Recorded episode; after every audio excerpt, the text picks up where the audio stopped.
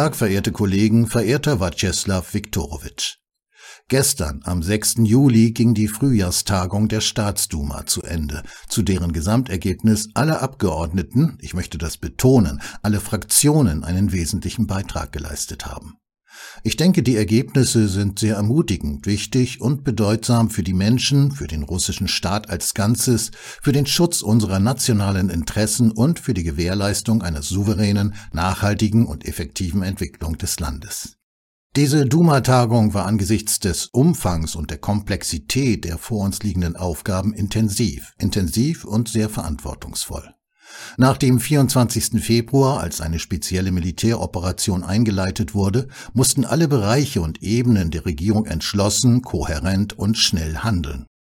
Heute möchte ich Ihnen für die Art und Weise danken, in der Sie gearbeitet haben, konzentriert, kompetent und mit hohem Tempo. Ich glaube, dass alle Fraktionen ihre politische Kompetenz und Reife unter Beweis gestellt und konsolidiert und geeint als wahre Staatsmänner und Patrioten Russlands gehandelt haben, für die jegliche Meinungsverschiedenheiten zwischen den Parteien unter schwierigen Bedingungen zweitrangig sind. Denn wir haben viele Parteien, aber wir haben nur ein Vaterland und nichts ist wichtiger und höher als das Schicksal des Vaterlandes. Es wurde eine Reihe von Beschlüssen und Gesetzen verabschiedet, um das System der sozialen Unterstützung für die Menschen ernsthaft zu stärken und den Bürgern zusätzlichen Schutz zu bieten. Ich beziehe mich nicht nur auf die rasche Indexierung der Renten, die natürlich sehr wichtig ist, und die Anhebung des existenzsichernden Lohns und des Mindestlohns, all dies wurde ohne Verzögerung, ohne Verzögerung klar und intelligent durchgeführt, sondern auch auf neue Maßnahmen zur Unterstützung von Familien mit Kindern, zur Verlängerung und Ausweitung des Vorzugshypothekenmechanismus und auf zusätzliche Garantien für unsere heldenhaften Soldaten. Es gibt noch viele andere wichtige Entscheidungen. Ich werde sie jetzt nicht alle aufzählen. Sie kennen sie genauso gut wie ich, vielleicht sogar besser als ich, denn Sie haben das alles mit Ihren eigenen Händen gemacht. Ich möchte eine besondere Erwähnung machen und allen Parlamentsparteien für die organisierte humanitäre Hilfe für die Bewohner des Donbass danken. Allen Parlamentsparteien, denn die Medien haben auf unterschiedliche Weise über diese Arbeit berichtet, aber alle, das weiß ich aus den Informationen, die sie erhalten, haben sich aktiv daran beteiligt und tun es auch. Ich weiß, dass viele Abgeordnete auch nach ihrem offiziellen Urlaub in das Kriegsgebiet gereist sind, um persönlich, oft unter Einsatz ihres Lebens vor Ort die Versorgung mit Lebensmitteln, Medikamenten und lebensnotwendigen Gütern aufzubauen und schnell humanitäre Hilfezentren einzurichten. Einige ihrer Kollegen sind immer noch dort und arbeiten als Freiwillige. Und solche proaktive, selbstlose Hilfe ist wirklich notwendig, dringend notwendig.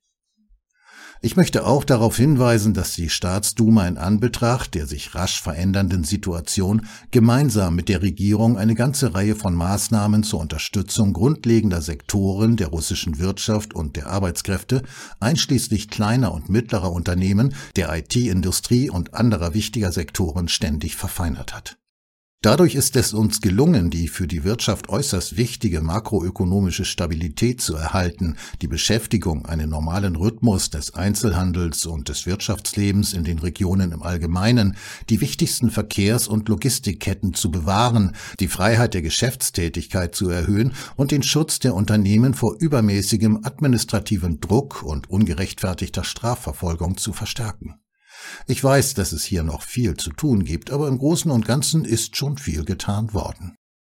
Innerhalb kurzer Zeit wurden ab Anfang März in engem Kontakt mit der Regierung mehrere Pakete von Antisanktionsmaßnahmen eingeführt.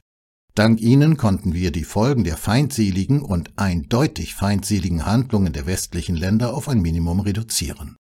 Ja, natürlich, wir verstehen und wissen das. Wir sehen, dass sie, diese eingeführten Maßnahmen, die illegalen Maßnahmen gegen Russland, uns Schwierigkeiten bereiten. Das ist offensichtlich, aber keineswegs so, wie es sich die Initiatoren des wirtschaftlichen Blitzkriegs gegen Russland erhofft haben.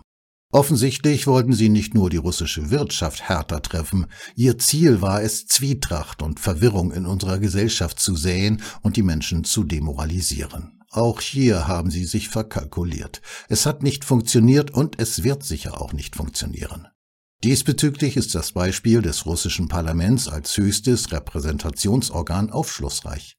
Die Politik, das Parlament beruht auf dem Willen des russischen Volkes, auf der festen Haltung, auf der Überzeugung von unserer historischen Richtigkeit, auf der unzweifelhaften Entschlossenheit der überwältigenden Mehrheit unserer Bürger, die Souveränität Russlands zu verteidigen und unserem Volk im Donbass zu helfen. Das ist der Kern der gesamten Politik unseres Staates.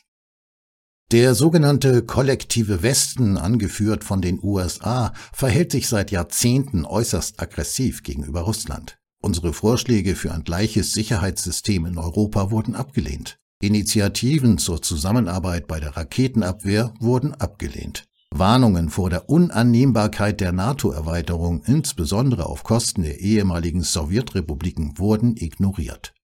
Schon der Gedanke an eine mögliche Integration Russlands in eben dieses NATO-Bündnis, das damals ein ungetrübtes Verhältnis zur NATO zu haben schien, erschien den Mitgliedern absurd.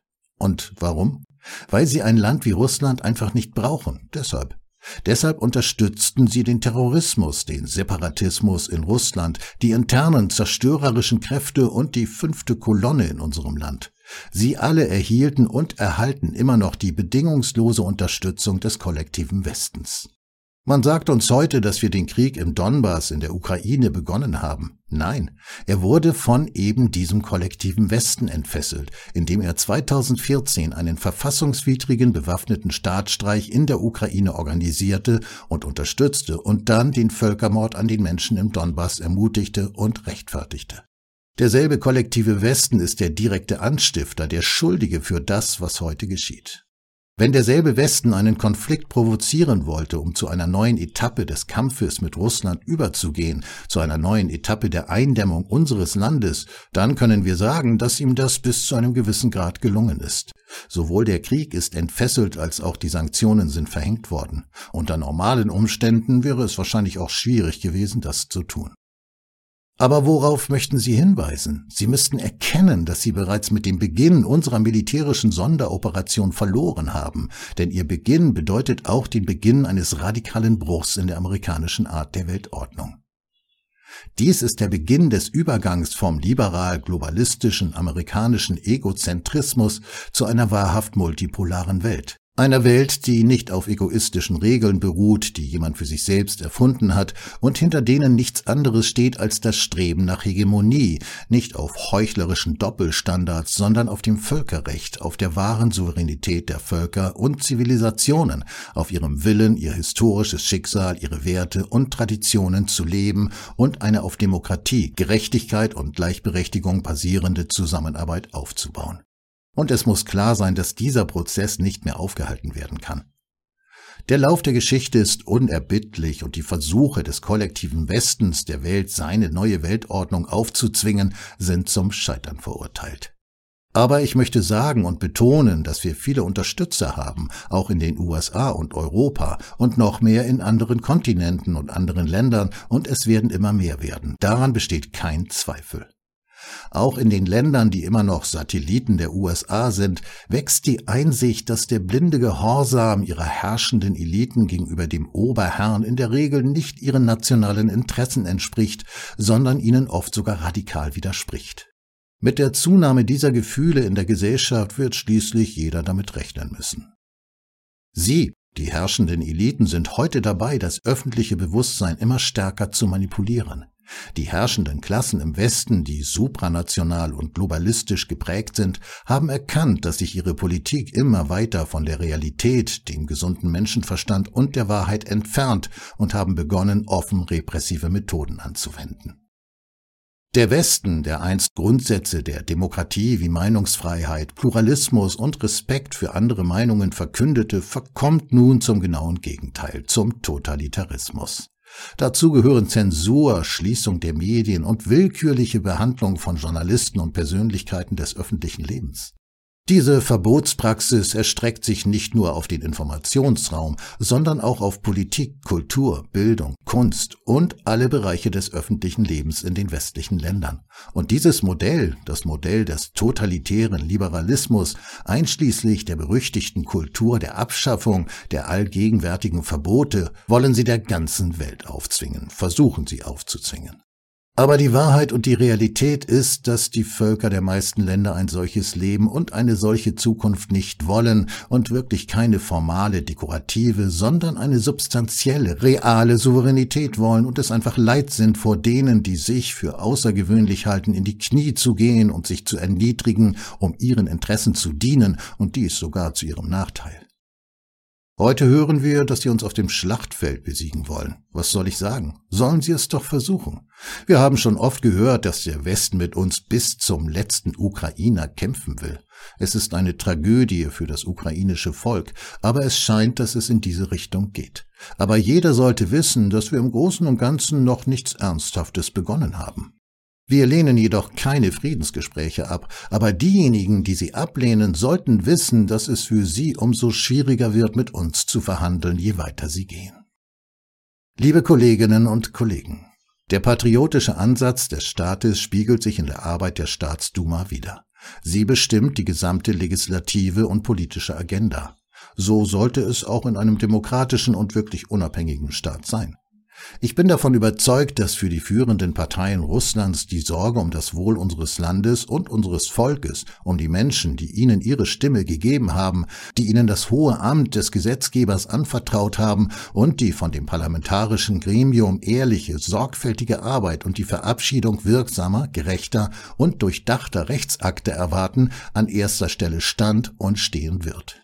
Es sind die Bürgerinnen und Bürger, die bei den nächsten Regional- und Kommunalwahlen im September ihre objektive Bewertung der einzelnen Parteien abgeben werden. Ich hoffe, dass der Wettbewerb vor den Wahlen unserer gemeinsamen Partnerschaft in der jetzigen achten Staatsduma nicht schaden wird. Vielen Dank für Ihre Aufmerksamkeit.